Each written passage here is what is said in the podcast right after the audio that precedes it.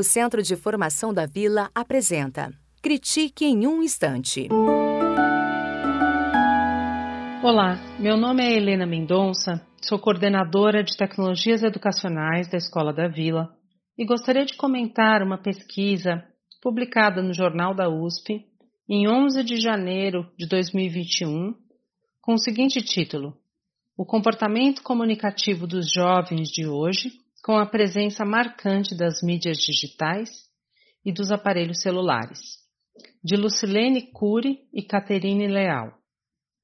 Trata-se de uma pesquisa de iniciação científica muito interessante, que traz dados relevantes para pensarmos sobre o ensino remoto.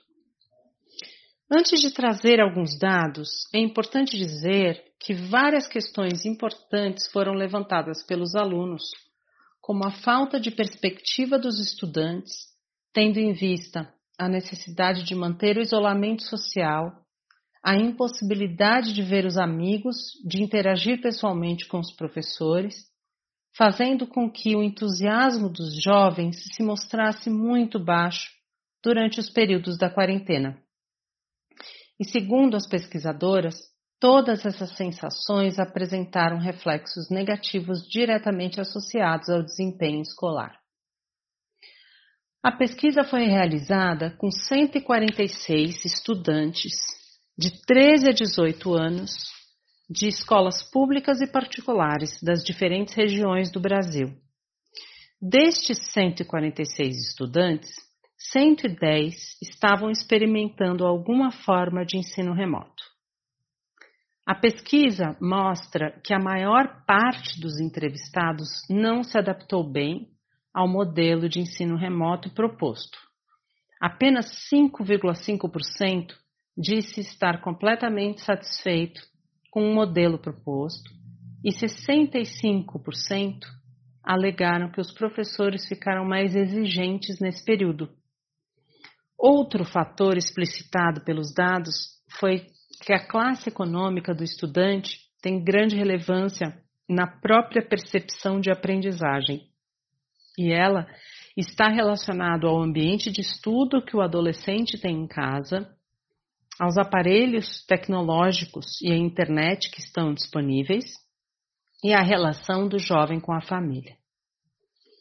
Dentre os aspectos que demonstram diferenças entre alunos de escolas públicas e particulares, foi mencionado o grau de satisfação com as aulas online e a percepção de entendimento dos conteúdos. Os estudantes das escolas particulares tiveram índices mais altos que os das escolas públicas. Uma importante consideração da pesquisa foi, abre aspas, a percepção obtida é a de que os instrumentos tecnológicos atuaram como principais protagonistas no ato de ensinar, já que o contato com os amigos, professores e todo o círculo social não foi possível durante o período, concedendo à tecnologia uma monopolização dos processos. Isso me lembra a proposta do professor César Coll de desenho de uma tipologia de uso das tecnologias digitais a partir do conceito de triângulo didático. Nessa proposta, ele define que as tecnologias digitais são instrumentos de mediação das aprendizagens e que os atores principais são os alunos, os professores e o saber e as relações que se estabelecem entre esses atores são mediadas pelas tecnologias. Bom, além disso, as pesquisadoras também mencionam que o modelo de interação escolhido, em muitas das situações, prejudicou as interações e, consequentemente, o processo de aprendizagem. Lembro aqui do conceito de distância transacional formulado por Michael Moore na década de 90, que discutia a qualidade das interações em ambientes virtuais e como elas podem determinar a qualidade da aprendizagem. Segundo Moore, com a separação física surge um espaço psicológico e comunicacional a ser transposto. Este é o espaço da distância transacional. As pesquisadoras ainda explicitam que uma aula não pode ser substituída por um vídeo, um podcast, uma máquina ou até mesmo um livro, e que os métodos de incorporação das tecnologias digitais em sala de aula ainda não correspondem a um formato capaz de transcender completamente os modelos tradicionais de ensino. É importante dizer aqui que não há intenção de analisar a possibilidade de substituição do presencial pelo online. A educação básica deve ter presença física, mas sabemos que já existem muitos estudos que trazem aspectos importantes sobre o uso do ambiente, dos ambientes virtuais na educação como potentes espaços de aprendizagem.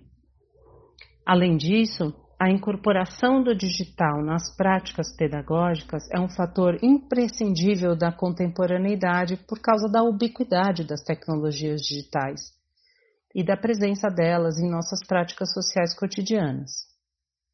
Somado a isso, temos a mudança do papel do professor, dos contextos de aprendizagem e a infinidade de recursos disponíveis. Isso é o que o professor César Kohl chama de novas ecologias de aprendizagem.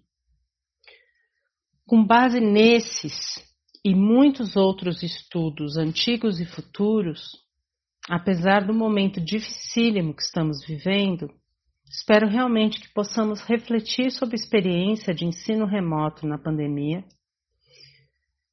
avançar no uso consciente, ético e sustentável do digital e, finalmente, poder contar com políticas públicas educacionais que apoiem e promovam estes avanços, como os que dizem respeito ao acesso à tecnologia, à regulamentação da internet e do uso de dados no Brasil e a formação dos professores visando sempre a melhoria das aprendizagens dos estudantes.